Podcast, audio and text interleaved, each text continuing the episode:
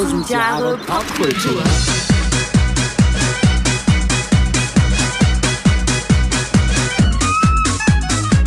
Herzlich willkommen zu Tausend Jahre. Popkultur. Das haben wir wieder. Das waren wir wieder mit dem zweiten Teil unseres Themas, Die güldenen Zwanziger. äh, die Wege der Popkultur. Richtig.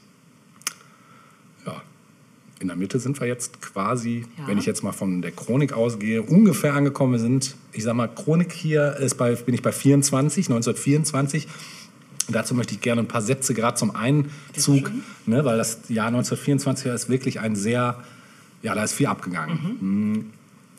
Das Jahr äh, begann zum Beispiel mit der Gründung der Großdeutschen Volksgemeinschaft, einer Organisation, die aufgrund des Verbotes der NSDAP zustande kam. Und der wegen seines Putschversuchs und wegen Hochverrats verurteilte Adolf Hitler kam in dem Prozess mit einem blauen Auge davon.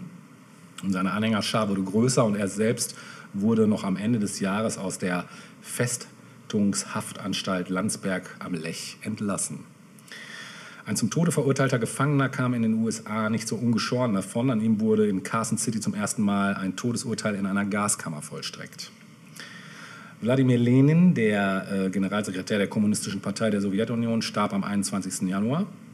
Und der Gründer der UdSSR hatte damit der politischen Karriere Stalins äh, den Weg freigemacht und den Parteiführer und Mitkämpfer vor dessen Skrupellosigkeit er immer wieder umsonst gewarnt hatte. Ja, einen friedlichen und sportlichen Zweck hatte die sogenannte Hitzeschlacht von Colombe. Dieses Querfeldeinrennen fand innerhalb der äh, achten Olympischen Spiele in Paris statt. Nur 15 von 38 Teilnehmern schafften bei 45 Grad Celsius den Zieleinlauf. Ja, und der Finne Paavo Nurmi gewann die Goldmedaille. Der tschechische Fortschritt konnte in Berlin bestaunt werden. Am 2. Dezember wurde zum ersten Mal die Funkausstellung eröffnet. Ja, ähm, was ist sonst noch passiert? Ähm, 1. Januar 24 in der Nähe des Brandenburger Tores war die Krolloper eröffnet worden in Berlin. Mhm. Ebenfalls wurde am 1. Januar 24 in Berlin der Film Menschen und Masken uraufgeführt. Ja, Sport hatte ich ja gerade schon erwähnt. Ähm, das mit der Gaskammer hatte ich auch schon erwähnt. Ähm, die berühmteste Komposition von Gershwin, Rhapsody in Blue, hatte ihre Uraufführung am 12. Februar 24 in der Aeolian Hall in New York. Ähm, in der Türkei war am 3. März 24 die Abschaffung des Kalifats beschlossen worden. Und am 18. März äh, hatte der Stummfilm Der Dieb von Bagdad seine Uraufführung in den USA. Ja, am 1. April Guck, gab es nicht mehr Diebe in Bagdad? ja, ja, doch. Die kamen alle danach dann. Oder was meinst du? Ach so, ach, ja, ja. Das Dieser eine Dieb in Bagdad. brauchte kurz einen Moment, ja, doch bestimmt. Aber dieser eine wurde halt sehr gefeiert, auf jeden Fall, zu Recht auch. Genau. Ähm, ja, der Prozess gegen Adolf Hitler am 1. April hatte mit einem Freispruch geendet. Und ähm, am 4. Mai äh, begannen in Paris die achten Olympischen Spiele der Neuzeit. Sie dauerten bis zum 27. Juli. Ähm, die radikalen Parteien, äh, Kommunisten und Nationalsozialisten hatten bei den Reichstagswahlen in der Weimarer Republik starke Gewinne ähm, erzielt am 4. Mai. Und ähm, am 10. Mai wurde, der, äh, wurde Edgar Hoover Chef vom FBI. Er füllte das Direktorenamt 48 Jahre lang bis zu seinem Tode aus. Krass. Mhm. Mhm. Am 11. Mai eröffnete Konrad Adenauer, der Ober- Oberbürgermeister von Köln damals noch, die erste Kölner Messe, die auf dem neu errichteten Messegelände am Deutzer Ufer stattfand, wo sie immer noch stattfindet. Oder beziehungsweise nicht mehr die, diese Messe, Seitdem, ja. aber auf jeden Fall Messen finden da statt, generell. Genau. Ähm, am 5. Juni war das erste Fax über den Atlantik von schwedischen, amerikanischen Elektroingenieur Ernst Alexanderson geschickt Ah, geil, worden. ich liebe ja Faxe. Findest du gut? Finde ich super. Machst du gerne Faxen? Voll. Ja, am 6. Juni 24, da wurde am Neuen Deutschen Theater in Prag äh, das musikalische Monodrama Erwartung uraufgeführt. Mm. Und am 17. Juni in Dresden die Oper Abenteuer des Casanova von Volkmar Andreae. Wer auch immer das ist. Ähm, genau. Ach so, genau, noch wichtig, am 27. Juli wird die Firma Volvo in Schweden aus der Taufe er erhoben. Gibt es also auch schon ziemlich lange. Und am 8. August äh, wurde das erste Mal der elektrische S-Bahn-Betrieb in Berlin aufgenommen. Ähm, am 12. Oktober gab es dann von Anton Bruckner zum ersten Mal die Nullte Symphonie. Klingt auch ganz interessant, kenne ich nicht. Dann am äh, 12. Oktober ebenfalls am Liberty Theater in New York das Musical Lady Be Good, wieder mal von unserem Freund George Gershwin, genau. Ähm, ja, Funkausstellung hatte ich schon erwähnt. Ach so, und dann noch am 19. Dezember ist wegen 24-fachen Mordes in Hannover Fritz Hamann zum Tode Krass. verurteilt worden. Ist auch verfilmt worden. Kennt man auch. Götz Mhm. George, ne? 24. Ja, Was für ein ja, Idiot. Was für, ja, was für ein äh, Durchschnitt, im wahrsten Sinne des Wortes. Ja, am 20. Dezember gab es das Gesetz zur Währungsreform äh, in Österreich. Die Krone wurde durch den Schilling ersetzt. Ähm, genau, und am 20. Dezember wurde Adolf aus, äh, außer Haft vorzeitig entlassen. Und am 25. Dezember hatte dann der Spielfilm Quo Vadis seine Berliner Uraufführung. So viel zum Jahre 1924. Ich ähm, schließe mal gleich an mit ein bisschen Input. Mhm. Und wir schauen mal auf den Großstadtverkehr. Hast du vorhin schon gesagt, die Straßenbahn Genau. äh, dackelte durch Berlin. Ja. Ähm, ja, was waren denn so die, die, die gängigen Fortbewegungsmittel abseits der Füße in den 20ern? Ähm, die, an, Allerschönste, was Füße so machen können, ist Tanzen. Äh, die Anzahl an Motorrädern, Autos und Lastern stieg stark an in den Mhm. 20er Jahren. Ähm, es gab dann auch ähm, ab 1924, weil es eben notwendig wurde, die erste Ampel in Deutschland. Ach, echt? So spät ja, erst? und zwar am Potsdamer Platz in Berlin. Krass. Diese Ampel wurde aus den USA importiert. und es musste aber noch ein Polizist daneben stehen. Ähm, der Der die Farben erklärt. Genau. grün, Mann, grün. Nein, dieser Polizist setzte die Lichtsignale der Ampel. Ach, die muss doch von Hand geschaltet. Ja. Wie geil ist das denn? Das ist ja Ja. geil. Das ver beliebteste Verkehrsmittel war, rate mal, Hm, Das Fahrrad? nee, das, nee, Skateboard? Nein. äh, weiß ich die nicht. Rollschuhe. Ehrlich? Nein. das Motorrad. Ehrlich? Ja. Krass. Ja. 1921 waren 27.000 Motorräder gemeldet. Wie viel? 27.000. Wow. Das ist nicht wenig. Bis 1931 hatte sich das Ganze auf 800.000 erhöht. Boah. Das ist ja krass, hatte ja jeder ein Motorrad. Ja, auch Kinder. Ja, ähm, das Straßenbahnnetz, du sagst es schon, wurde dann auch ausgebaut und die Omnibuslinien auch. Mhm. Ja. Ähm, das Auto selbst war noch ja, relativer Luxus eigentlich zu Beginn des äh, Jahrzehnts. Mhm. Mm, Wobei aber auch da ein krasser Anstieg äh, zu verzeichnen war, nämlich äh, 1922 hatten wir noch 83.000 PKWs. 1932, also zehn Jahre später, 500.000. Eine halbe Wow. Million schon. Das ist schon ordentlich. Ja. Äh, Marken, die es damals schon gab, du hast jetzt Volvo erwähnt, aber in Deutschland Opel, BMW und Mercedes Mhm. Ja. waren auch schon Stimmt, am Start. auch schon am Start. Dann ähm, die Autobahn. Es gab auch schon die erste Autobahn Ach, tatsächlich. im Ernst? Ich Ja, dachte, ah, alle Nazis sollten mal jetzt die Ohren äh, aufsperren hier, aber die hören uns ja eh nicht Unsere zu. zahlreichen Nazi-Zuhörer. Genau, ja. ähm, die erste öffentliche Autobahn gab es ab, ähm, tatsächlich erst ab, ähm, Moment, habe ich das hier? Nee, das habe ich nicht. Aber ähm, es gab die ersten Autobahnen, die ersten Planungen schon seit Mitte der 20er Jahre tatsächlich. Okay, krass. Ja. Ähm, das dauert dann natürlich, bis man das Ganze dann auch umsetzen kann. Das ist ja Klar. einer großen Planung. Äh, und das beliebteste Auto war der Opel Laubfrosch. Ja. Kann man sich mal angucken. Das ist ganz witzig, wie der Wagen aussah. Klar, der war grün wie ein Frosch und ein ganz hübsches Grün eigentlich. Ja. Ähm, das war 1924. Da ging nämlich das erste Auto vom Band in Deutschland. Mhm. Also ähnlich wie Ford in den USA. Hm. War von da an auch ähm, in Deutschland das erste Auto vom Fließband produziert worden. Und es hatte maximal 60 Stundenkilometer drauf. Mhm. Wow. Also in der Ortschaft gerade richtig. Ja. Ne? Oder, nee, was da, 50 oder se- 50? Ja, 50, ne? ja. aber das ist schon, hätte ich jetzt gar nicht gedacht. Ja. Krass. Ich dachte, man hätte man so nebenher laufen können. Nee. Nicht beim Opel nicht bei, damit man dann Ja, nebenher genau. hüpfen können. Nur. Ja, genau. So, ähm, ich würde jetzt gleich den ersten Film vorstellen. Ja, sehr gerne, ja, Da sind ja. wir ganz aufgeregt Ja. hier äh, backstage, der- weil wir uns fragen, haben wir den gleichen Film ausgesucht? Genau, da bin ich jetzt sehr Ja. gespannt, Natascha. Bevor ich aber sage, um welchen Film es sich handelt, habe ich noch ein bisschen Input zum Thema Film und Kino allgemein. ja, So, und zwar ab 1920 wurde Film Massenmedium Mhm. in Deutschland. Nicht nur in Deutschland, ne? aber vor allem auch in Deutschland, denn Deutschland war oder hatte europaweit die meisten Kinos. Deutschland war wirklich Filmland in den Mhm. Wow. 20ern. Ähm, 1918 zum Beispiel gab es noch 2300 Kinos. 1930 5000. Okay.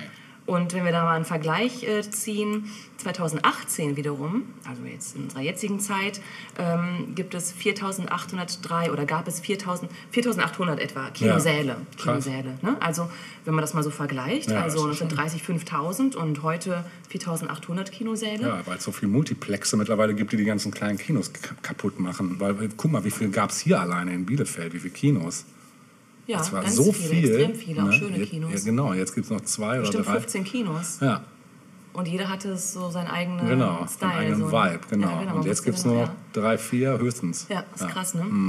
Wobei hier ja von Kinosälen die Rede ist. Ne? Ja, ja. Also ähm, nicht nur wie viele Multiplex, sondern wie viele Kinosäle. Ähm, keine Ahnung, müssen wir mal gucken, wie es dann später. Ich denke mal, in den 60ern gab es ja noch mal so ein richtiges Hoch Ja, wahrscheinlich an bestimmt, Kinos in ja. Deutschland. Ähm, das fand ich auch krass. Täglich gingen zwei Millionen Menschen in die Kinos. Boah. Krass, ne? Wobei, wenn wir jetzt Kino sagen, das Ganze nannte sich damals Lichtspielhaus. Ne? Man ging ins Lichtspielhaus. Ja. Äh, 1929 wurde das größte Kino Europas, der Uferpalast in Hamburg, eingeweiht, mit 2667 Plätzen. Boah. Ähm, klar, die 20er waren auch der Wandel von Stumm auf Tonfilm. Ja. Wir hatten das auch schon einmal kurz erwähnt, ich glaube, äh, in unserer Episode zum Thema Film, Musik. Da ähm, haben wir kurz äh, den, den Film The Jazz Singer von 1927 erwähnt. Ja. Der gilt als der erste Tonfilm. Ach, guck, ja. Ähm, ich glaube, was auch interessant war für Menschen damals ins Kino zu gehen, A, natürlich war es Unterhaltung. Mhm. Ne? Ähm, zum anderen aber bekam man mehr als den reinen Hauptfilm zu sehen. Also es wurde in der Regel immer noch ein Kulturfilm, ein sogenannter, äh, vorangesetzt. das war ein Lehrfilm, also über den Borkenkäfig. Borkenkäfig. in dem befindet sich der Borkenkäfer.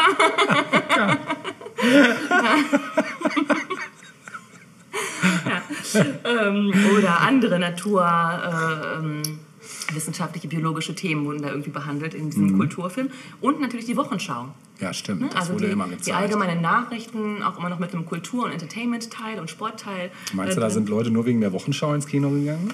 Es würde mich nicht wundern. Nee, mich also ich nicht. glaube schon, dass das Kino damals noch sehr günstig war. glaube Bestimmt ich gab es auch. irgendwo.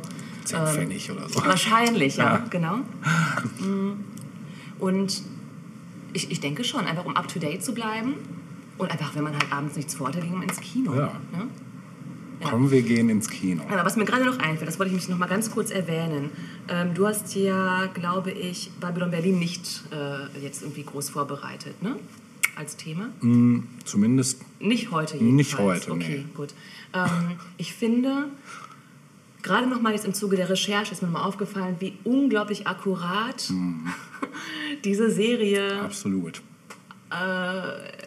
entwickelt wurde. Mhm. Das ist einfach, also es fiel mir schon während des Schauens auf, dass beispielsweise auch die Sprache ja total ähm, angepasst wurde an die 20er Jahre, aber eben auch dieses Thema ähm, der, der, dieser Untermiete-Geschichte beispielsweise, überhaupt das Thema Armut, finde Ja. ich. Ich finde ohnehin, dass bei dieser Serie das so besonders hervorsticht, das Leben der einfachen Leute. Also Ja. klar geht es da auch immer um einen Kriminalfall, der gelöst werden muss, das ist ja Mhm. das Hauptding eigentlich, aber insbesondere wie die Menschen gelebt haben, auch dieser, dieser Kontrast zwischen dem goldenen Berlin dann irgendwie und Ja. dieser ganzen Flapperkultur und das Aufbegehren äh, junger Frauen gegen, Mhm. gegen herrschende Konventionen auf der einen Seite, aber gleichzeitig wieder das Konventionelle, das ja immer noch äh, im Mainstream verhaftet war ja auch ne, zum größten Teil. Mhm. Ähm, so als Kontrast dazu dann diese große Armut, die da auch vorkommt Ja, zum Beispiel. Ne? absolut. Also Ja. ja, eine Bombenserie, finde ich. Also ich Ja. habe letztens nochmal mit jemandem gesprochen, die Person hat die, kannte die Serie vom Namen, aber hat sie nicht geguckt, weil es eine deutsche Produktion ist. Ich jetzt brauchst du keine Furcht zu Nee, haben. nee, definitiv das ist also nicht. wirklich absolut internationaler Ja, Stand, absolut. Standard und, und Niveau, diese Ja, Serie. definitiv. Eine der besten deutschen Serien ever, würde Ja. ich sagen. Also ähm, es gibt in letzter Zeit tatsächlich auch noch zwei, drei andere deutsche Serien, wo man sagen muss, wow, äh, da tut sich gerade was. Ne? Also ich glaube, dass auch viel da der Verdienst wirklich von den Streaming-Portalen wie zum Beispiel Netflix Ja. ausgeht, die eben solchen Ja. Produzenten eine Chance geben Ja, oder denen vielleicht auch ne? Budget geben, genau. Und äh, die das dann auch richtig nutzen. So. Und da ist Babylon Berlin natürlich echt. Aber dazu komme ich beim nächsten Mal dann noch genauer auf genauere Zahlen. Dann, Schön, das Genau. äh, freut mich ja. das wird auf jeden Fall ein Teil des Addendums auch von Ja. meiner Seite. Nice. So, nochmal hier zum Thema Kino. Mhm. Ähm, in Deutschland, Deutschland war das Land nach den USA mit Hollywood, wo die meisten Filme produziert wurden. Ja. Also direkt nach Hollywood kam dann Deutschland. Es gab verschiedene Stile, also der expressionistische äh, Film war eben groß, Mhm. der neusachliche Film, Thema Neue Sachlichkeit in der Weimarer Republik. Ja. Dann Abenteuerfilme hat es gegeben, Historienfilme, Kriminalfilme waren Mhm. groß, Komödien, Literaturverfilmungen, Heimatfilme. Also es gab eine richtig weite Bandbreite, Mhm. ähm, obwohl das, Thema, dass das Medium ja noch so furchtbar jung war. Ja. Ne? Es muss auch einfach eine unglaublich aufregende Zeit Auf gewesen jeden Fall. sein. Das glaube ich auch. Mhm. Ja. Ja, weil man sich ja eine, es, es lag noch alles vor einem. Man Ja. konnte alles, wirklich Ja. alles ausschöpfen, ausprobieren. Absolut. Was an die Technik natürlich auch ähm, geboten hat zu der Zeit. Das stimmt, ne? aber da, Ja, selbst da gab es ja Leute, die einfach unglaublich. Der Hammer, ne? Ja. Ja. So, und vielleicht ist das schon der Übergang zu meinem Film. Ja. Äh, ich habe mir nämlich den Klassiker, den deutschen Klassiker rausgesucht. Jetzt bin ich Vielleicht sogar den Überfilm. Ja. Einen der Überfilme. Jetzt sag es. Metropolis. Ja. Du auch? Wie Herzlichen. Glückwunsch. Schlag einmal. Ich dachte, vielleicht hatte sich ja auch sowas wie äh, Nos- Nosferatu ausgesucht. Nee, ich habe auch ganz bewusst Metropolis genommen. Ja. Mhm. Das Soll ist ich geil. mal ähm, so geil. mit so ein paar Basics anfangen und dass wir dann so ein bisschen, Ja. weil ich glaube, dieser, na, mal gucken, wie du den siehst. Also, wie der jeweils einen anspricht, ist ja auch die Frage. Ja. Ne? Weil, naja. Ja, dann hau mal so- raus, ich bin gespannt. Ja, also Basic Facts, 1927 Mhm. äh, veröffentlicht. Regisseur Fritz Lang, Ja, äh, ehemals großer. Mhm. gebürtiger Wiener. Ja, äh, das Drehbuch von ihm und seiner damaligen Frau, Mhm. Thea von Habu, äh, verfasst. In den Hauptrollen die damals noch unbekannten Schauspieler und Schauspielerinnen Brigitte Helm und Gustav Fröhlich. Mhm. Und das Genre ist Science Fiction slash Expressionismus. Ja. So. Ähm, die Premiere hatte der Film am 10. Januar 27. Mhm. Damals war er zweieinhalb Stunden lang in seiner Originalfassung ähm, und war da noch kein Erfolg. Nee, ganz und gar nicht. Ne? Ganz und gar nicht. Dann äh, hat man sich gedacht, okay, ein halbes Jahr später im August musste eine neue Fassung daher. Mhm. Und wenn wir von Fassung sprechen, ist das schon gleich äh, der Knackpunkt bei diesem Mammutwerk. Ja. Ne? Ähm, da gab es eine zweite Fassung und die war dann zwei Stunden lang. Mhm. Und da ist das Ding dann neu angelaufen. Ähm, das heißt also, ein Viertel äh, wurde wegen dieser Neufassung vernichtet. Ja. Und zwar wirklich vernichtet. Wirklich vernichtet. Mhm. Die Und die Kenner. nächsten, genau, die nächsten Jahrzehnte verbrachten Filmkenner und Liebhaber damit, das irgendwie wieder zusammenzukippen. Ja, ja. Ne? Das ist auch eine abenteuerliche Reise. Vielleicht können wir Ja. darauf gleich nochmal zu sprechen kommen. Ähm, vielleicht mal kurz zum Plot. Könntest du den Plot äh, ohne Stichworte... Boah. da sind wir schon gleich beim Problem, Das oder? ist ein Problem, definitiv. Ja. Also das Ding gliedert sich in drei Akte. Mhm. Ja, es spielt in Metropolis, das ist eine Großstadt, Mhm. wie sich äh, der Herr Lang das so erdacht hat. Ne? Und es gibt zwei äh, Klassen, die voneinander äh, strengst abgetrennt leben. Mhm. Einmal die Oberschicht, die äh, genießen ihr Leben in Luxus im Club der Söhne und in den ewigen Gärten Mhm, genau. sporteln ein bisschen und haben so ihr Vergnügen. Und dann gibt es in der Unterschicht, und die ist auch wirklich unterhalb der Erde, ähm, die sogenannte die, sogenannte die Arbeiterklasse. Und äh, die, malocht, die malocht an riesigen Maschinen und äh, ja, Vegetiert so vor sich hin. vegetiert vor sich hin. Diese beiden Schichten haben unterschiedliche Zeitrechnungen ja auch. Ne? Also die Unterschicht hat nur, einen 20, nur 20 Stunden zur Verfügung, davon werden 10 Stunden gearbeitet, während die Oberschicht 24 Stunden ähm, des Tages hat. Ja, und dann? Willst du mir übernehmen, wie es im Plot weitergeht? Oder soll ich gerade noch um ein, zwei Bleib, Stichworte bleib mal ruhig raushauen? noch dabei, weil ich habe das bei mir gar nicht so in Plot äh, aufgeteilt, sondern Ja, gerne. Also, ähm, diese Stadt Metropolis wird beherrscht von einem Typen namens Jo Fredersen. ja, Und ähm, eines Tages taucht eine Frau namens Maria mit einer Gruppe von Kindern, äh, diese Kinder sind aus der Unterschicht, in, in den ewigen Gärten auf. Und ähm, der Sohn von Jo, der nennt sich Freda, Fredersen, äh, der verliebt sich sofort in Maria und folgt ihr quasi in die Unterstadt, um sie dort wiederzusehen. Ähm, dort landet er dann in einem Maschinensaal und beobachtet ähm, den Unfall eines total übermüdeten Arbeiters. Ähm, da gibt es dann gleich auch Tote und Verletzte und die werden weggeschafft und direkt im An Anschluss kommen dann auch schon Nachschubarbeiter, die ihre Arbeit da sofort fortsetzen. Ähm, Freda läuft dann zu seinem Vater und ähm, beschwert sich bei dem. Ähm, der Vater wiederum wird informiert, dass in den Taschen dieses verunglückten Arbeiters äh, mysteriöse Pläne gefunden wurden. So, ähm, der Vater findet es halt auch nicht so ganz cool, dass ähm, Freda, der Sohn, da diese Unterstadt aufgesucht hat und ähm, beauftragt die Überwachung des eigenen Sohnes. Ähm, Freda tauscht aber unbemerkt von allen ähm, bei diesen Maschinen, bei denen er wieder gelandet ist, die Kleidung mit einem Arbeiter. Ähm, parallel dazu sucht der Vater Jo, dieser Herrscher, den Erfinder Rotwang auf. Und der soll eben diese geheimen Pläne erklären. Und als er ihn da aufsucht, entdeckt er zufällig hinter so einem Vorhang die riesige Büste der Hell. Ja. So, Hell wiederum hatte mal was mit diesem äh, Erfinder, Rotwang. Und ähm, zugleich war sie aber die Frau von diesem Herrscher ähm, Jo Fredersen, äh, die aber bei der Geburt des Sohnes Freda Fredersen gestorben ist. Und weil ihm dieser Rotwang diese verlorene Liebe nie verschmerzen konnte, baut er den sogenannten Maschinenmenschen. Äh, wenn wir später über Einfluss auf die Popkultur äh, sprechen, dann kommt das natürlich auch nochmal vor. Das willst du dann wahrscheinlich nochmal genauer erklären ich noch was können. zu sagen, ja. Genau, Ja. das dachte ich mir. Ähm, so, ähm, Freda folgt, ähm, also der Sohn folgt währenddessen den Arbeitern in die Katakomben, Mhm. denn dort predigt eben jene Maria, in die er sich verliebt hat. Mhm. Ähm, sie predigt vom Turmbau zu Babel und dass das Problem damals eben bestand, damals in Anführungsstrichen, dass ähm, die Arbeiter das dass die Arbeiter die Bedeutung des Projektes nicht verstanden hätten und zugleich die Bauherren nicht die Bedürfnisse der Arbeiter verstanden hätten und ein Mittler hätte gefehlt. So, ähm, guck mal, habe ich hier noch was zum... Ach so, genau.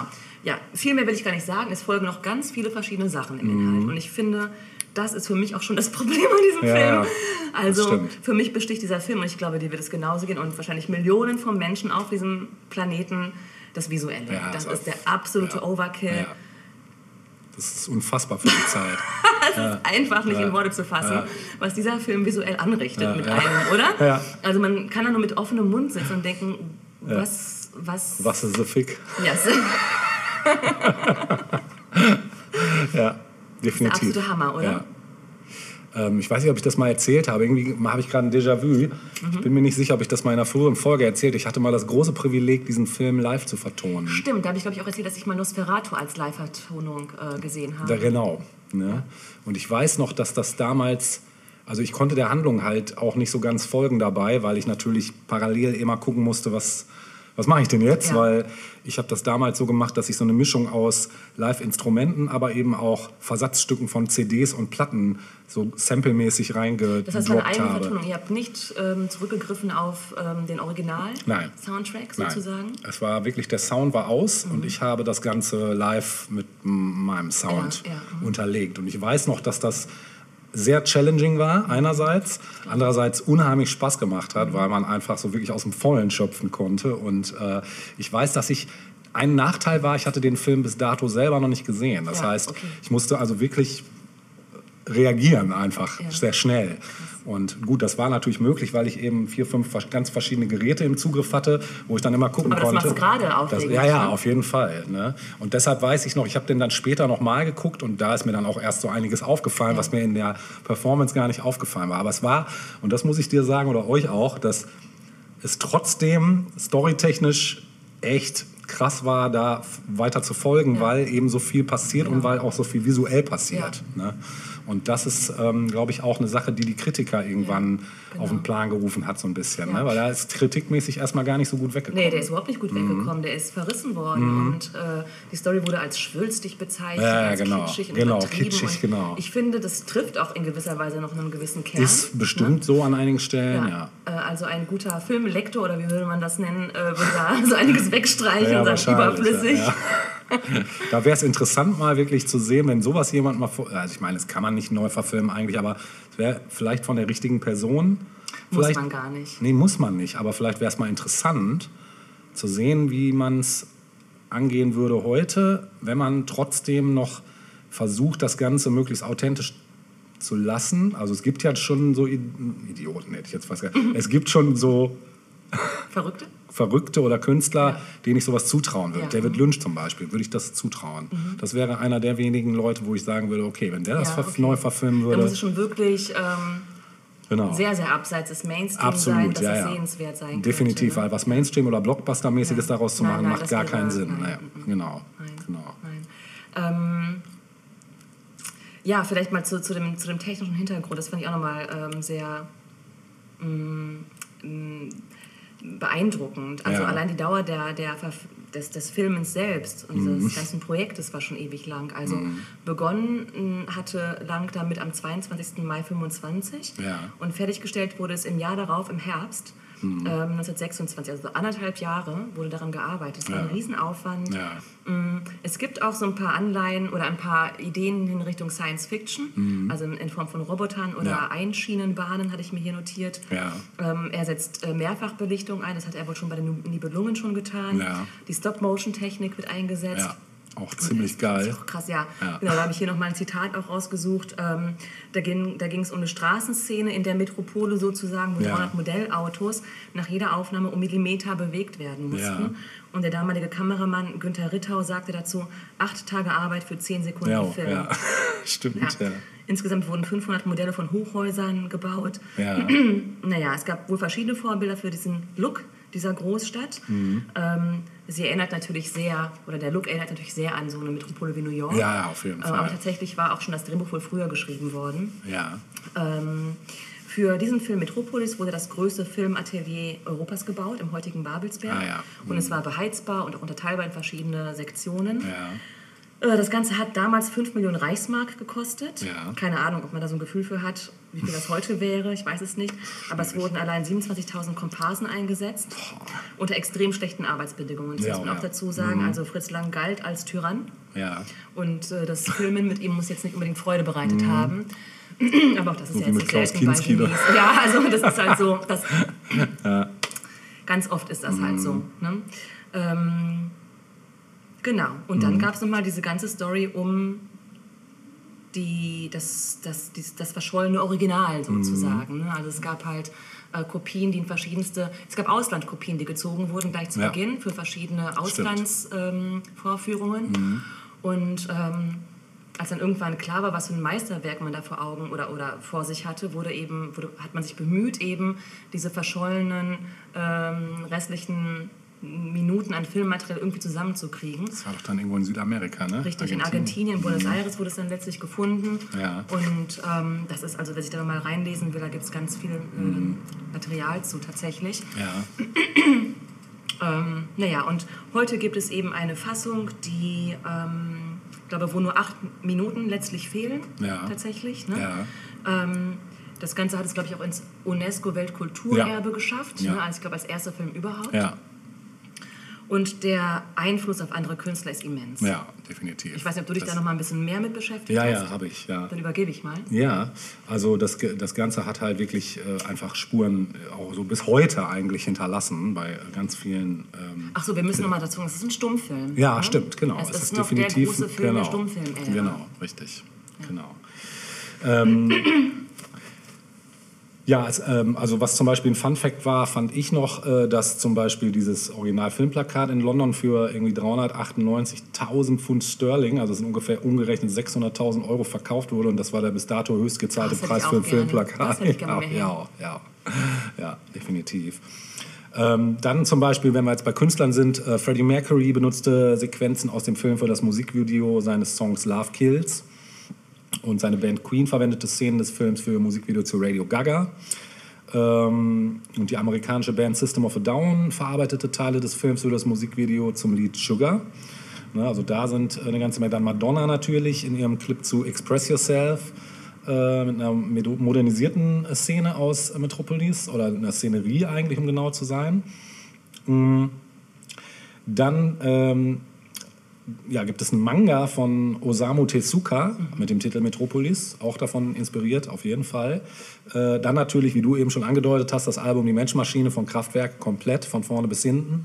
Gibt ja auch den gleichnamigen Song da drauf, Metropolis, ähm, der auch so von der Soundästhetik auch als Soundtrack, ich glaube, ich habe das sogar bei meiner Performance auch eingespielt, weil es halt einfach auch passt. Also es passt einfach in diesem Film. Diese ganze äh, Synthi-kalte Soundästhetik da, das ist so wie als wäre es dafür gemacht. Ne? Ähm, genau, das Auftreten der Musiker, interess- äh, das richtet sich ja auch so ein bisschen nach dem Auftreten der Matthias Schauspieler.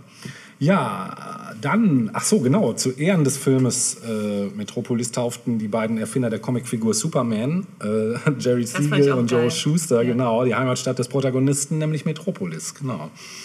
Und dann gab es noch ähm, äh, Inspiration zu Star Wars, nämlich C3PO, ist ja, Ja, definitiv stimmt, ein genau. Abbild der, ne, aus, äh, also genau, des Mas Maschinenmenschens.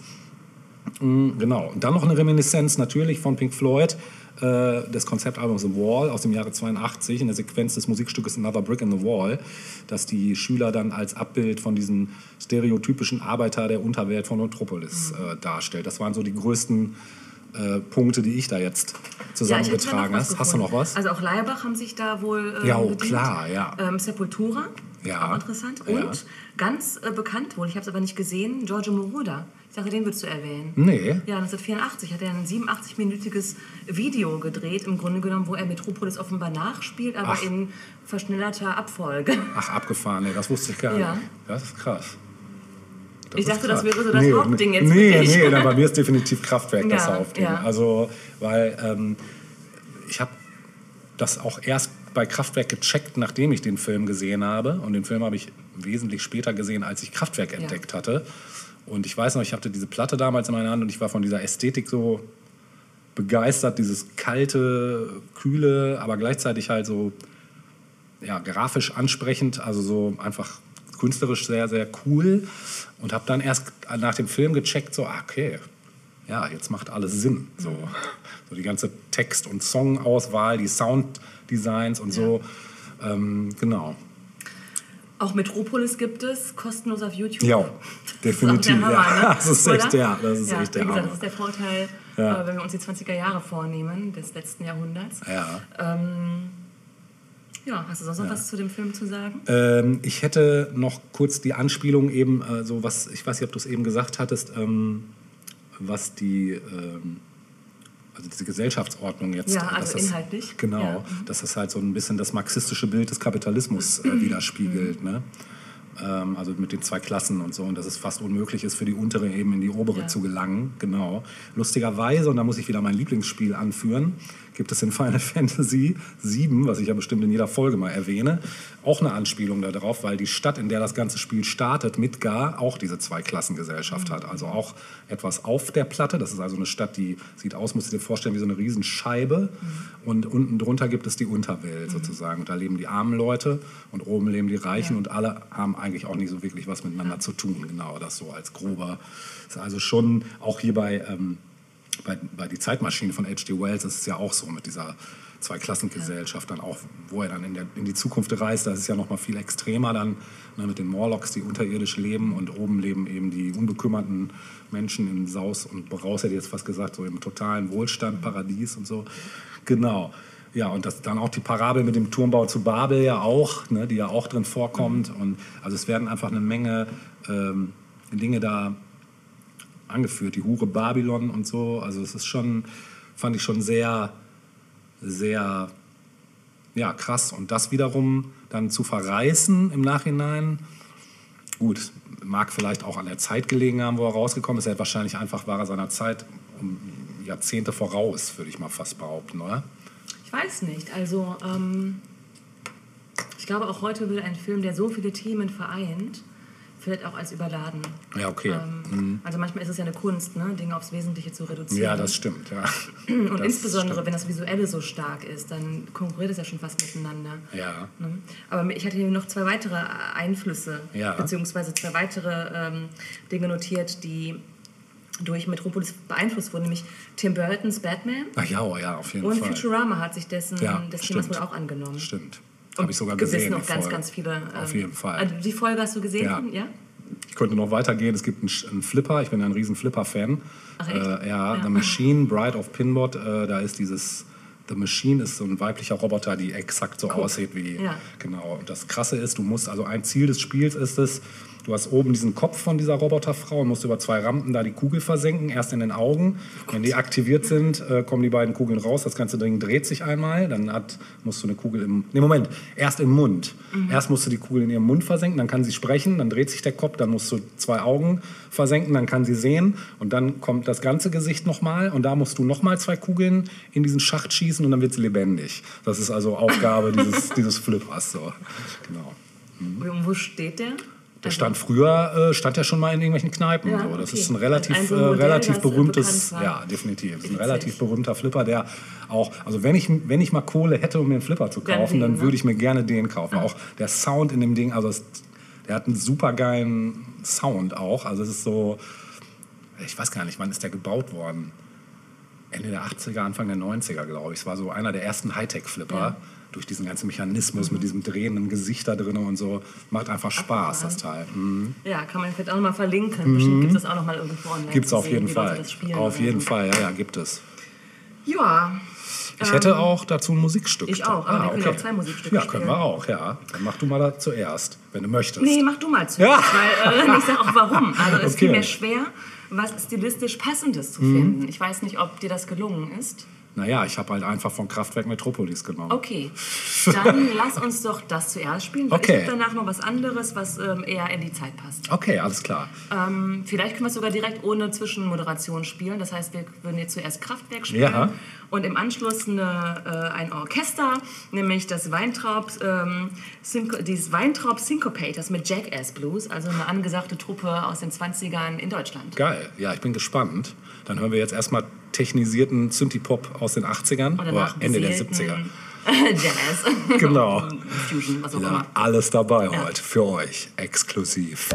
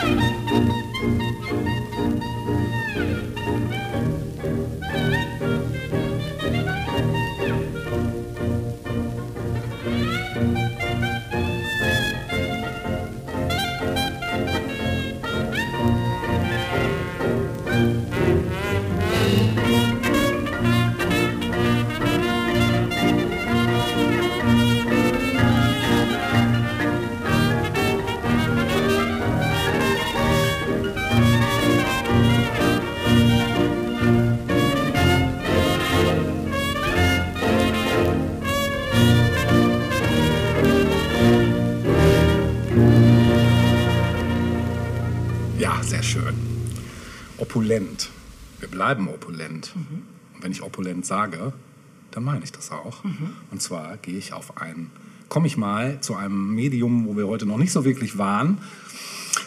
Was ich mal sagen würde, ich sag mal so, der größte Konkurrent zum Kino eigentlich damals war oder auch äh, heute immer noch ist vielleicht auch, nämlich das Theater. Ah, ja. Ne? Das Theater zu der Zeit natürlich noch mehr Mainstream vielleicht als heute, würde ich mal behaupten, ne? weil es einfach noch viel mehr eine Rolle gespielt hat, genau. Mm, Im wahrsten Sinne des Wortes eine Rolle gespielt. Genau, und ich komme zu einem der Theaterstücke ever, würde ich jetzt mal sagen. Also zumindest, wenn es aus Deutschland, ja, Landen? ja. Eins von den Theaterstücken, die, glaube ich, weltweit auch mit am bekanntesten sind, wenn ich sage, Ah. die Drei-Groschen-Oper. Drei-Groschen-Oper. Genau, von unserem lieben Freund Bertolt, Bertolt Brecht. Brecht. Bertolt Brecht. mit Musik von Kurt Weill. Oh, right, right, Genau. right, right. Gesehen? Ähm, ich muss sagen, dass es in meiner Jugend irgendwie ein großes Thema war. Ja. Überhaupt Brecht, den haben wir ja, glaube ich, alle irgendwie in der Schule mal durchgenommen. Ja. Die Drei-Groschen-Oper haben wir nicht im Unterricht gelesen. Nee, wir im Unterricht auch nicht. Ja. Ähm, aber es ist lange her, dass Sachen. ich äh, da in dem Thema drin war. Ja. Tatsächlich. Ja. Ich habe nur mal gehört von einer Freundin, die es von ihrem Vater hatte, dass Bertolt Brecht eine Brille trug, obwohl er niemals eine Brille Ach, brauchte. interessant. Das wusste so viel nicht. dazu. Der Brechthold Bert. Ja. Ja, also ich ähm, habe eigentlich erst so richtig dieses Stück zu schätzen und lieben gelernt, als ich mal im Stadttheater gearbeitet habe und die große Ehre hatte, dieses Stück live zu mischen. Denn da habe ich eigentlich erst, glaube ich, das Stück so richtig, dadurch, dass ich es genau, dadurch, dass ich es halt auch immer wieder betreut habe und genau wusste, was wird wann gesagt, was muss ich wann, wem muss ich das Mikro aufziehen und wo muss ich was einspielen, war das erstmal aus dem, von, der, von dem Standpunkt her sehr, sehr interessant und es war halt einfach auch eine sehr geile Inszenierung, das muss man auch dazu sagen. Also das Stadttheater Bielefeld hat da wirklich ganze Arbeit geleistet, ging damals auch groß durch die Presse, war eine sehr gelobte ähm, Inszenierung. Und ähm, die Uraufführung von dem Stück, die fand am 31. August 1928 im Theater am Schiffbauerdamm in Berlin statt. Und das Stück mit Musik in einem Vorspiel und acht Bildern, so hieß das eigentlich, wurde die erfolgreichste deutsche Theateraufführung bis 1933. Einige Musiknummern, wie zum Beispiel die Moritat von Mackie Messer, äh, wurden Welthits. Und die Handlung kreist um den Konkurrenz- und Existenzkampf zwischen zwei Geschäftsleuten, dem Kopf der Londoner Battle-Mafia, Peachum, der Bettler erpresst und sie so ausstattet, dass sie das Mitleid der Ich Passanten hatte gerade die erregen. Battle mit A und die Battle Mafia. Battler. Die Battle-Mafia. Spielt in Brooklyn. Ja. Genau, dass sie das Mitleid der Passanten erregen und einem Verbrecher, McKeith, der gute Beziehungen zum Polizeichef Brown von London hat. Das Stück ist im Stadtteil Soho, der von zwielichtigen Gestalten beherrscht wird, angesiedelt. Und der Hinweis auf die Krönung legt die Vermutung nahe, dass die Oper im viktorianischen Zeitalter spielen soll und schließlich die Krönung Viktorias gemeint ist.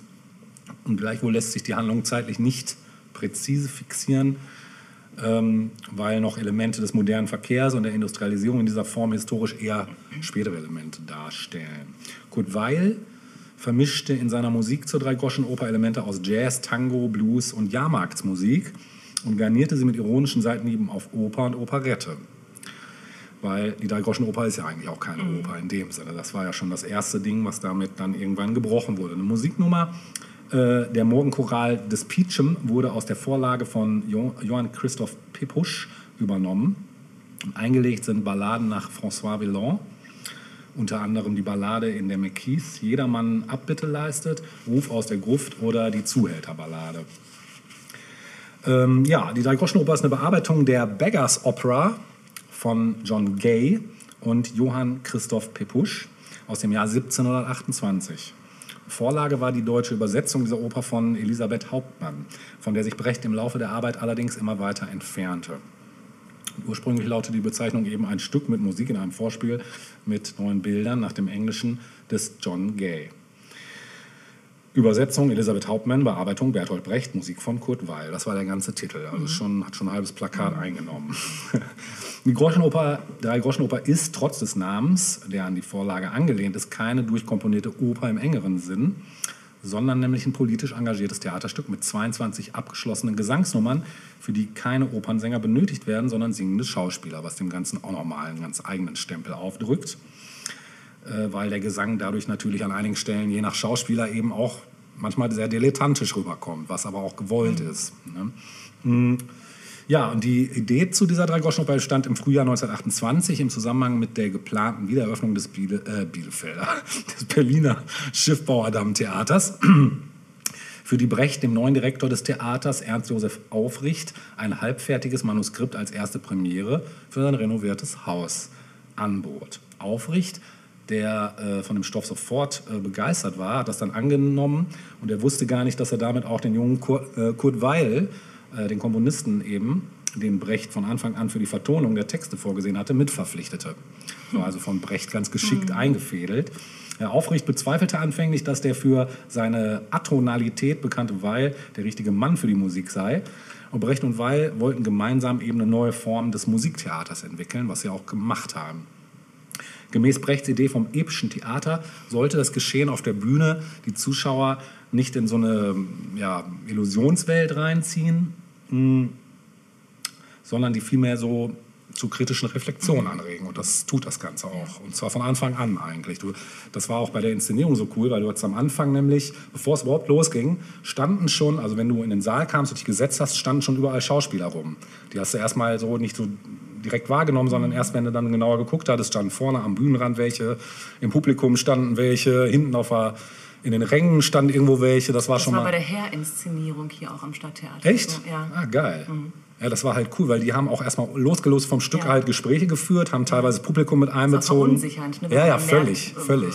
So, äh, ich will eigentlich nicht genau. Teil des Stücks sein. Ja. So, äh, bitte, ich bin nicht da. das ist immer der größte Über, Horror, Ja, ja, ne? ich auch, auf jeden Fall. Auf jeden. Ja. Haben die aber jetzt auch nicht so gemacht. Also, das haben, die haben sich jetzt nicht Leute rausgepickt, mhm. sondern es war wirklich so, dass manche Leute von sich aus den Dialog auch gesucht haben. Und das war das, das wieder. Cool. Das war bei jeder Aufführung immer wieder anders. Ne? Das war schon cool.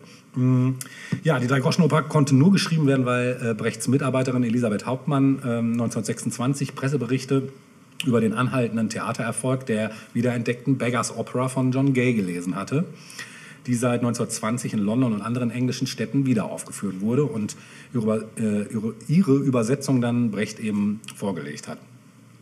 Ja, das Ganze spielt eben im Bettlermenü, äh, Bet im Bettlermilieu und äh, ist halt eine Satire und war bei der Erstaufführung 1729 in London Stadtgespräch und brach bei ihrer Neuaufführung im Jahr 1920 mit fast 1500 Aufführungen alle Rekorde. Wann? 1920. Mhm. Mhm.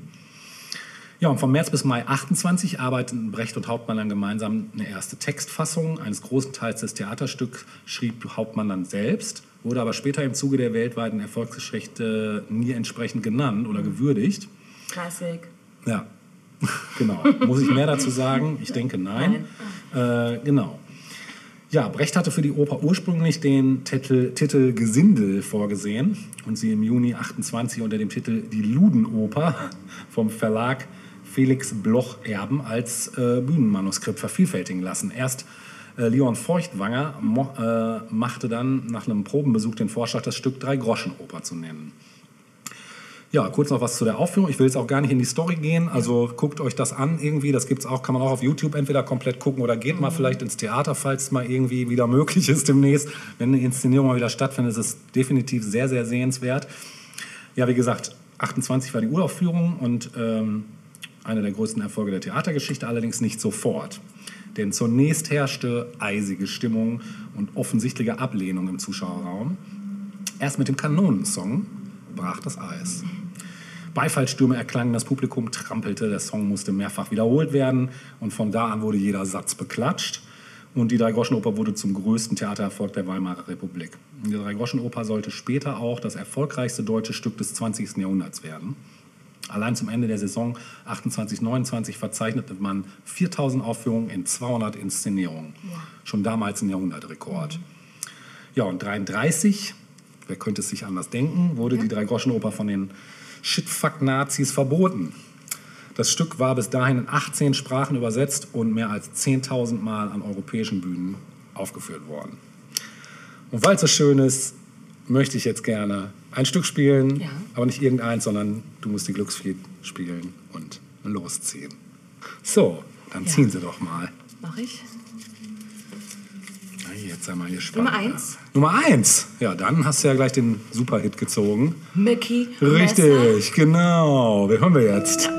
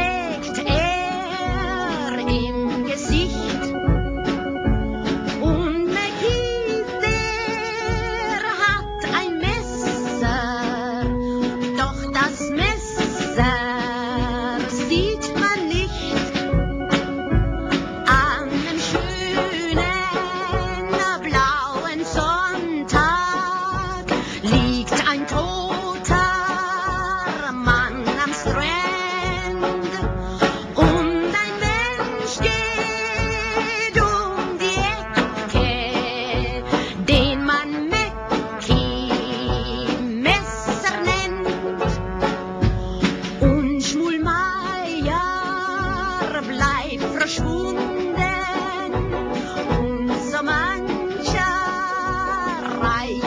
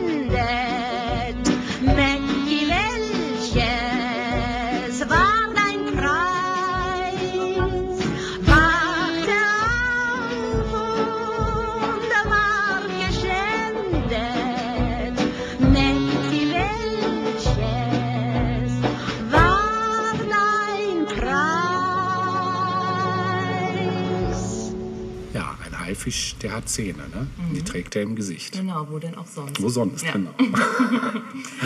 Ähm, ich habe noch ein paar Erfindungen Ja. der 20er Jahre, die nicht unerwähnt bleiben sollen. Zum einen ähm, den Elektronencephalograph, die, die Elektronenzephalographie, Whatever that is. EEG. Ach, Ja, ach. also So heißt das eigentlich. ein Elektronenzephalogramm gibt Mhm. Spannungsveränderungen auf der Kopfhaut wieder und misst damit indirekt Hirnströme, in Anführungsstrichen, also Neuronenaktivitäten des menschlichen Gehirns. Ah, ich hab's. Haben, haben- wir alle irgendwie noch hoffentlich. ja, und zwar ähm, war der Erfinder Hans Berger 1924. Mhm. Dann der elektrodynamische Lautsprecher. Oh, Es gab bereits, oder 1878 gab es bereits Entwicklungen, die eigentlich äh, zum ersten Lautsprecher geführt hätten, wenn nicht ein wichtiges Element gefehlt hätte. Und zwar, Momentchen, der elektrische Verstärker. Der hat gefehlt. stimmt. Du hast und ja sonst noch diese Schalltrichter und sowas gehabt, die den Sound direkt vom, von der Schall, von der Mag Nadel. sein. Klopft ihr mal. Stimmt, ja. Ja, deswegen war es erst äh, 1925 möglich, einen funktionsfähigen Lautsprecher zu bauen. Dann hätten wir noch die Leuchtstofflampe. Krass. Die ist 26 von Edmund Germer erfunden worden, also die Leuchtstoffröhre. Krass. Was wären die 80er Jahre ohne diese großartige Errungenschaft gewesen? Die wird's nicht geben. Dunkelheit. Ja. Die Sprühdose. Auch schon? Alle Sprayer dieser Welt verdanken Erik Rotheim. der das Ganze 1926 Das erfunden hat, ihren kreativen Output. So früh schon. Ja. Wow. Die Servolenkung Auch schon? 1926. Alter, das hätte ich jetzt auch echt wesentlich später erwartet. Dann die elektronische Bildübertragung, also das Fernsehen. Das wurde auch schon Mhm, äh, stimmt. 26, 27 Mhm. ähm, erfunden. Und hier steht ein Dollarzeichen. Von 1927 das vielleicht erste Bild, das voll elektronisch zwischen Sender und Empfänger übertragen wurde. Wie äh, vorausschauend. Ja. Aber klar, es sollte natürlich noch lange dauern, bis es dann auch wirklich Mainstream wurde. Ja. Ähm, es gibt hier noch mal eine andere Variante. Es gab nämlich in Japan den Herrn äh, ähm, Kenjiro, Ja. der auch 26, 1926 ähm, wohl Ähnliches entwickelt haben soll. Also, ja. Das Tonband wurde ebenfalls äh, in den 20ern erfunden durch Fritz Pfleumer 1927. Ja. Der Geigerzähler Ach, 1928 durch Hans Geiger? Geiger. Als Zähler. Das Acrylglas Ja. 1928 durch Otto Röhm. Ja. Ähm, und es wurde dann eben unter dem Markennamen Plexiglas in Deutschland bekannt. Ähm, das, ähm, ja klar, Automobilbau bis hin zu Haushaltsgegenständen. Ne? Ja. Ähm, allerdings gab es diese Erfindung wohl in mehreren europäischen Ländern zeitgleich. Ach, guck mal. Ja, in Deutschland war es eben der Chemiker Otto Röhm. Mhm. Die Quarzuhr Quarzt immer. 1929 durch Warren Alvin Morrison. Ja. Ähm, allerdings war die damals noch recht unpräzise und ließ sich nicht am Handgelenk tragen. das kam dann auch erst in den 80ern. Äh, und total wichtig, die E-Gitarre. Auch schon? Ah, aber Entschuldigung, die wurde 1931 erst erfunden. wollte gerade Das war sagen. dann viel später. Dazu kommen wir dann in den 30ern zurück. Genau. Ja. So, ich möchte noch ein größeres Thema anschneiden zum Ende unseres zweiten Teils, Mhm. nämlich das Thema Journalismus. Ja. Denn auf dieses Thema Lügenpresse, Lügenpresse. Das streichen wir Ja, mal. Nein, der Journalismus, ja, wobei, ja, ja, also äh, äh, bei dem Thema, auf das ich hinaus möchte, da, spielt das eine Rolle? da versch, äh, da verschwommen, verschwommen, verschwommen, Verschwimmen? ne? Verschwimmen? Verschwommen? Sagt man das so? Ich weiß nicht, worauf du hinaus Also, auf, auf die Vergangenheitsform. Ach so, verschwommen, ja, doch klar. Verschwammen Verschwimmte, verschwommte. kann man, glaube ich, alles sagen. äh, äh, Realität und Dichtung so ein bisschen. Mhm. Denn, ähm, naja, grundsätzlich war, hatte der Journalismus in den 20ern seine Blütezeit. Und zwar in Form von Illustrierten. Die schwemmten auf den Markt. Mhm. Stimmt, ja. In Deutschland waren das vor allem äh, die Berliner Illustrierte Zeitung, auch BITZ Ja, genannt. gibt es ja heute noch. Ja. Und, ich weiß nicht, ob es das heute noch gibt, äh, die Arbeiterillustrierte Zeitung, AIZ genannt. Ich kenne nur das AJ. Ah, ja. Beide hatten sehr hohe Auflagen und trafen offenbar einen Nerv jener Zeit. Ähm, wichtig war vor allem daran, dass es plötzlich Equipment gab, das schnellen äh, Boulevardjournalismus möglich machte. Du als Fotograf? Blitz und so. Äh, willst du so? Nee, und ich will auf was anderes hinaus. Film. Film bzw. Kleinbildkamera. Ja, Kleinbildkamera, stimmt. Ne? Stimmt. Denn die wurde 1924 Ja. äh, so richtig ähm, Genau. eingeführt. Ähm, vorher waren Kameras schwer, unhandlich. Ja. Ähm, man musste immer so ein blödes Stativ mitschleppen. Das man kennt das stimmt. ja auch noch aus Filmen, wo dann so Ja, ne? schwere Platten wurden dafür benötigt. Und dann kam die erste Kleinbildkamera von der Firma Leitz. Ja. Ähm, die nämlich die Leica auf den Markt Genau. geworfen hatte.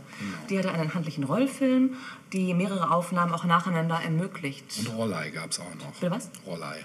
Das eine ganz Ein Rollei? Rollei, so heißt die Kamera. Also, ach so. Eine Rollei gab es auch. Ah, ja, gab es auch. Dachte, ja. Eier war ein rundes immer. Ei, Ja. das konnte man rollen. Nee, Rollei ist auch eine ganz gängige Kamera damals. äh, Sagt mir gar nichts, gibt, aber gibt es heute nicht mehr. Mhm. Doch, Ne? Ach, echt? immer noch, ja, weil das geile äh, Geräte sind. Die hatten so ein, also die hatten so ein doppeltes Linsensystem, zwei Linsen übereinander. Das war eine Mittelformatkamera. Das war dann aber der, der Modellname oder der Marken? Markenname, das so, ist die Firma okay. Rollei. Ähm, genau, der Filmstreifen, der dafür genutzt wurde, war nur ein 35 mm breit. Deshalb auch der 35 mm Film. Mhm. Und der ist vorher aber nur für Filmaufnahmen genutzt worden. Also den gab es schon vorher, aber nur für Filmaufnahmen. Ähm, ja, ab 1924 hat dann eben die Firma Leitz die Leica auch in Serie gefertigt. Und 1925 kam das Ganze dann auch wirklich auf den Markt. Ja. Und was das ähm, ermöglicht hat, waren Schnappschüsse. Ah, Schnappschüsse. Snapshot. Richtig. Das heißt, der rasende Reporter hatte nun die Möglichkeit, hinter Büschen versteckt, zick, zick, zick, zick, ähm, Fritz Lang zum Beispiel, beim Betreten des Astoria, oder wie hießen diese großen Hotels? Nee, Ja. Ist das Astoria? Astoria, Atrium. Nicht. Äh, beim Betreten eines großen Hotels oder so zu fotografieren. Ja. Ähm, in Deutschland gab es einen ganz bekannten Reporter, nämlich Eros, Ramazzotti. Erich Salomon. Eros Ramazzotti. Erich Salomon. Ähm, der wurde auch, ähm, oder der wurde bekannt durch seine unsichtbare Kamera. Der hat sich nämlich richtig äh, schlau angestellt, um an News zu kommen. Der hat sich halt äh, so Sachen gebaut, wo er dann die Kamera versteckt hat da drin, um da heimlich geil. Fotos knipsen zu können Also und auch so. die Geburt des Paparazzis quasi. Ja, im Grunde genommen schon. Also kann man nicht anders sagen. Andere bekannte Namen, die Reporter gewesen sind und dann später als Schriftsteller nochmal wirklich bekannt wurden, sind Egon Erwin Kisch beispielsweise. Ja, sagt mir was. Hm. Äh, oder auch Kurt Tucholsky. Auch der hat als Reporter angefangen. Krass, das wusste ich auch nicht. Ja, und ähm, ein, ein ganz bestimmtes... Ähm, ein, ein ganz besti- bestimmtes Genre im Journalismus ist der Jazz-Journalismus. Krass, den gab's. Das ist ja Der war geil. ganz hibbelig. Immer so rumgeswingt. Ne? Genau. Ja, ja, ja. immer on the run. So. ja, also dieser Begriff, der, ähm, der bezieht sich vor allem auf Amerika und da insbesondere auf so die Ecke New York und so, aber nicht ausschließlich. Der steht für den Sensationsjournalismus der 20er Jahre. Ähm, wichtige Themen waren dabei Unterhaltung, Sport, bekannte Persönlichkeiten, Skandale und Verbrechen. Und es war eben, wie gesagt, vor allem ein New Yorker Phänomen. Ähm, diese Zeitungen wurden meist in einem kleineren Format gedruckt, sodass es auch gut in der Subway zu lesen war, zum Beispiel, ne, für den kleinen Mann. Ähm, aber diese Blätter waren durchaus auch kontrovers, da sie eben sensationalistisch waren. Ne? Also es war so ein bisschen so auch, ähm, es gab provokante Überschriften, also wie wir sie auch heute kennen von bestimmten Die Regenbogenpresse. Regenbogenpresse. Bevor es den Genau. Regenbogen gab. Bevor es den Regenbogen gab. Der war ja schwarz-weiß. Schwarz-Weiß, ne? Ja. Schwarz-Weiß. ja. Und es war vor allem auch eine ganz deutliche Abkehr von, diesen, von den düsteren Weltkriegsnachrichten, die es einige Jahre zuvor noch eben überall gegeben hat. Äh, 1919 wurde, der New, die, wurde die New York Daily News gegründet als großes Sensationsblatt. 1924 der New York Daily Mirror durch Randolph Hearst, den großen ähm, m- m- Mogul sozusagen. Und im gleichen Jahr ähm, der New York Evening Graphic. Äh, und der wiederum hat was total Absurdes erfunden, nämlich den Compo oder das Composograph. Also nicht die Photograph, sondern das Composograph. Kannst du dir darunter was vorstellen? Ja, irgendwie schon. Ich muss sofort an Photoshop denken. Da bist du überhaupt nicht weit entfernt Siehst von. Ja. Da kannst du dann so Collagen. Richtig. Ah, ja, krass, genau. Also krass. all die Begebenheiten von Stars und Sternchen, wo man eben nicht dabei sein konnte Mhm. und da nichts fotografieren konnte, das wurde sich einfach zusammen Zusammengeschustert. geschustert. genau, es fehlten einfach Fotos. Ja. Ein großes Beispiel ist Du beispielsweise hast da das, Asche auf deinem Blatt. achso, dass äh, beispielsweise ähm, der bekannte Schauspieler Rudolf Valentino, ja. großes Idol Ja. seiner Zeit, ähm, dargestellt wurde durch diese äh, Composograph auf dem OP-Tisch liegend, weil klar, während der OP konnte man nicht dabei sein, als dieser Mann äh, operiert wurde, also hat man das mal so eben sich zusammen komponiert, so als Versatzstü aus Versatzstücken und Zeichnungen und so weiter. Abgefahren, ja. Ja, wirklich abgefahren. Ja, das kannte ich auch noch nicht. Ja. Ähm, es gibt ähm, eine Figur, eine Person, die ich gerne noch mal kurz ähm, besprechen möchte, die Teil dieses großen Kosmos war, nämlich Luella Parsons. Ich weiß nicht, ob dir die Dame ein Begriff ist. Nee. Müsste ich Nein. jetzt, nee, müsste ich jetzt lügen. Warum nicht? Ich. Ich kenne nur Alan Parsons. Stimmt, gibt's auch. Ja. Wahrscheinlich der Schwippschwager. Genau, die, ja, wer weiß. Wer weiß. Wer weiß, ob es Ja. da nicht eine. Ey, das würde mich gar nicht wundern. Das Manchmal krass ist ja so, so eine Hollywood-Royalty Ja. vorhanden. Weißt du was? Mach doch mal kurz aufs Päuschen und wir checken das mal gerade. Ja, okay. Ja. Also weder Alan Parsons noch Jim Parsons, der. Schauspieler, sind mit angeblich, Angeblich. sind angeblich nicht mit Luella Also- Parsons. Ich bin mir ziemlich sicher, Ja, dass es da auch. Ja. Gibt. Ich glaube auch, Muss. Wikipedia will uns das einfach nur nicht sagen. Ja, wir wissen Das ist einfach geheim. Also wir behaupten das jetzt einfach mal. ja, genau. So, ähm, was war sie? Sie war Filmkolumnistin. Ah. Und zwar schon wirklich früh, als der Film gerade mal laufen lernte. Äh, geboren wurde sie 1881 und hat auch schon früh angefangen zu schreiben. Ähm, ab 1912 beispielsweise ähm, sammelte sie dann erste Erfahrungen im Filmbusiness, indem sie äh, das erste Drehbuch verkaufte. 1914 ähm, fing sie an als erste Filmklatsch-Kolumnistin der USA. Ja. Und zwar für, die, für den Chicago Record Herald. Ich weiß gar nicht, ob es die Zeitung heute noch gibt, aber ne, also die erste 1914. Ja, das ist krass. Krass, oder? Ja. 1918 allerdings kaufte ähm, Randolph Hearst die Zeitung und sie verlor dadurch ihren Job, weil er sich der Bedeutung ähm, ihrer Kolumne nicht bewusst war. Der dachte, wozu braucht man denn sowas? Naja, äh, das führte dann dazu, dass sie nach New York äh, umgezogen ist und dort beim New York Morning Telegraph äh, anfing zu arbeiten. Ähm, Randolph Hearst wurde aber wieder auf sie aufmerksam, da sie über eine Schauspielerin schrieb mit Namen Marion Davis. Und diese Marion Davis war äh, Geliebte von Randolph Hearst und aufstrebende Schauspielerin. Okay. Und ähm, zufällig war es eben so, dass Werner Parsons die echt gut fand. Also, ne, also die hat Talent und ist auch nett und so. Und lobte sie ständig. Und die beiden Frauen freundeten sich an. Und 1923 war es dann soweit, dass Randolph Hearst ihr angeboten hat, doch äh, eine wöchentliche Kolumne äh, für ihn wieder zu schreiben. Dafür hat sie immerhin 200 Dollar die Woche bekommen. Das finde ich, glaube Ja. ich, ganz schön krass. Das ist schon krass. Oder? Ja. Ja. Nun ähm, gab es vermutlich noch einen weiteren Grund, warum sie im Ansehen von Randolph Hearst gestiegen war. Und zwar ähm, gab es zu der Zeit ähm, den Tod eines Regisseurs mit Namen Thomas Ince. Und zwar ist dieser Thomas Ince auf äh, Randolph Hearsts Yacht ums Leben gekommen. Oh. Und Luella Parsons war anwesend und ähm, offenbar gab es da Vertuschungsversuche äh, bezüglich Okay. dieses Todes. Also äh, alle, äh, äh, alle von Randolph Hearst betriebenen Zeitungen ähm, schrieben eben nicht darüber, dass dieser Mann auf dieser Yacht gewesen ist, sondern der sei irgendwo anders verstorben oder so. Okay, Ja? ja. Und Lola Parsons, die aber auf dieser Yacht anwesend war, als das passiert ist, schrieb nicht darüber. Sie bewahrte Stillschweigen. Okay. Und das wiederum führte wohl dazu, oder das heißt, es führte dazu, dass Randolph Hearst sie eben aufgenommen hat, so Okay. als äh, Reporterin. Krass. Ja, äh, 1925 musste ähm, Lola Parsons nach Kalifornien ziehen, weil sie nämlich an Tuberkulose erkrankt war. Schon und wieder? Schon wieder, genau, die Krankheit des, Ja, aber des, des Jahrzehnts, ja, des Jahrzehnts kann man tatsächlich. sagen, ja. Ähm, und äh, Ärzte haben ihr eigentlich nur noch ein halbes Jahr gegeben. So. Und sie ist dann eben, wie gesagt, in wärmere Gefilde umgezogen, war dann auch eine Weile in Palm Springs. Mhm. Sie selbst sagt, sie hätte Palm Springs, oder durch ihren Aufenthalt in Palm Springs, wäre Palm Springs zu dem ähm, äh, Celebrity-Ort geworden, der er später dann war. So sagt sie selbst. Ähm, ja, dann war sie noch in Arizona und hat dann letztlich in LA ihre spätere Heimat auch gefunden. Also das Wetter lag ihr dann einfach ähm, aufgrund ihrer Krankheit. Sie hat sich auch erholt von der Krankheit und ähm, fing dann durch Hearst an, vor Ort in Hollywood Kolumnen zu schreiben für seine Zeitung Los Angeles Examiner. Ähm, diese Kolumne wurde in über 700 Zeitungen weltweit verkauft und abgedruckt.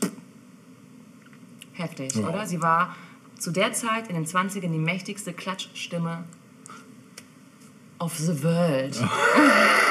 you know? The clap, clap voice of Clap the Voice of the World.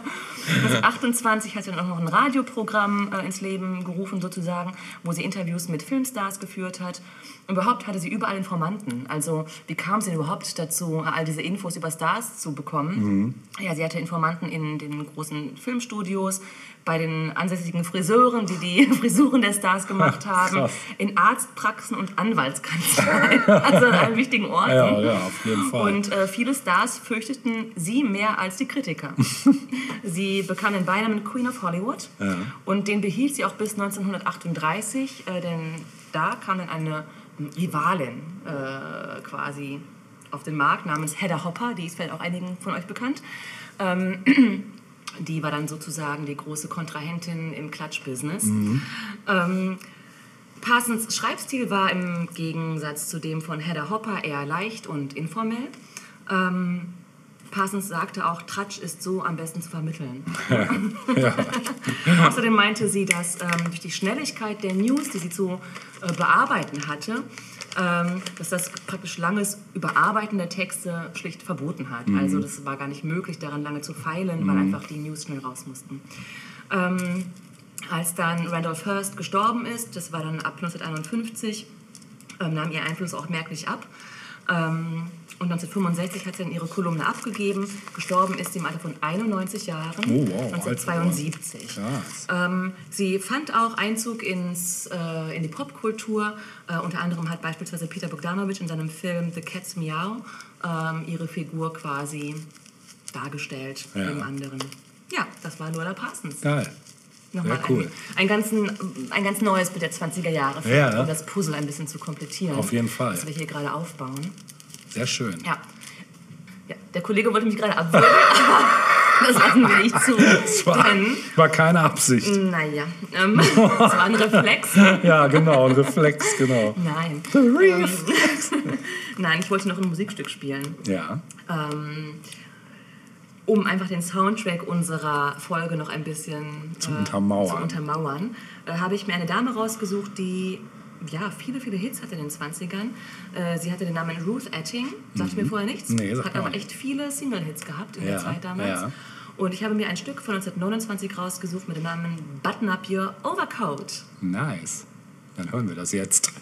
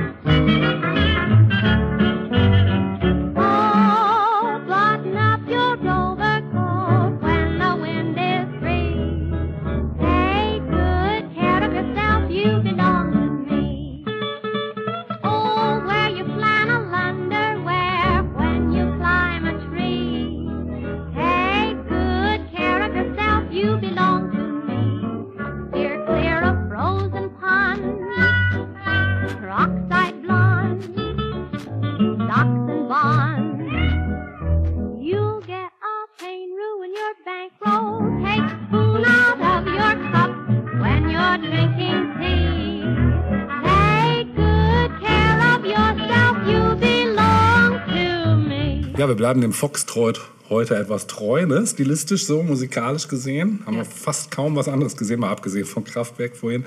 Ähm, genau, ich möchte nochmal abschließend in die Chronik zurückhüpfen, weil es jetzt mittig wäre ins Jahr 1925, sodass wir fürs Addendum uns die restlichen Jahreszahlen nochmal vornehmen können. Und ich will ganz am Schluss gleich nochmal auch auf was Musikalisches als Rausschmeißer kommen, was dann auch mal raus aus dem Foxtrot-Genre wäre. Ähm, aber bis wir da sind, ähm, Kurz mal ins Jahr 25. Also längst kein kleines politisches Licht mehr. Ähm, eben unser äh, schlimmer Kollege Hitler. Adi. Genau. Adi. Das, da bestimmten die Aktivitäten das Jahr. Zwei Jahre nach dem Verbot wurde in München die NSDAP nämlich einfach wieder neu gegründet. Und bei der Gründungsveranstaltung trat Hitler nach seiner Haftentlassung erstmals wieder öffentlich auf.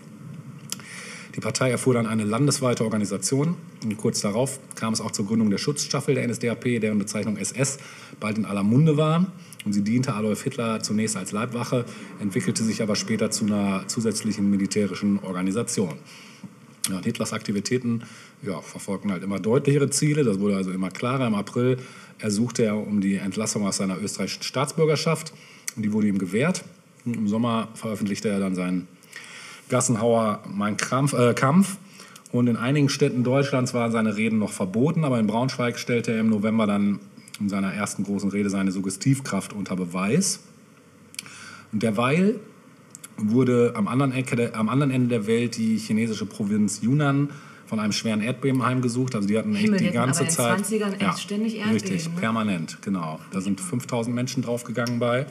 In den USA war es mal ein Tornado zur Abwechslung, der hat 2000 Menschen mitgerissen und äh, 6500 mit schweren Verletzungen zurückgelassen. Ja, Hm, nicht weltweit, aber von den Berlinern wahrgenommen wurde das erste Rätsel, das äh, in Kreuzform in der BIZ der Berliner Illustrierten Das erste. Kreuzworträtsel? Genau. Ganz genau, gut kombiniert, das? Sherlock. Ja. Äh, ja, also zwischendurch mal, wenn ich mal Zeit ne? habe, habe ich aber Ja. auch lange nicht gemacht, Ich ehrlich nicht. gesagt. Bist du da ein Fan von auch? Wenn ich es vor mir habe, kann ich nicht anders. Das ist gleich so Hypno. Oh, ich muss, Ja. ich muss. Ja. Mm. Jetzt noch ein paar äh, konkrete Daten. Am 27. Februar 25 wurde in Chemnitz die Oper Hassan der Schwärmer von Wilhelm Kienzel uraufgeführt. Ähm, musikmäßig gab es was. An der Met- Metropolitan Opera in New York wurde die Oper The Garden of Mystery von Charles Wakefield Catman uraufgeführt. Und in Manchester wurde die Oper At the Boar's Head von Gustav Holst uraufgeführt. Äh,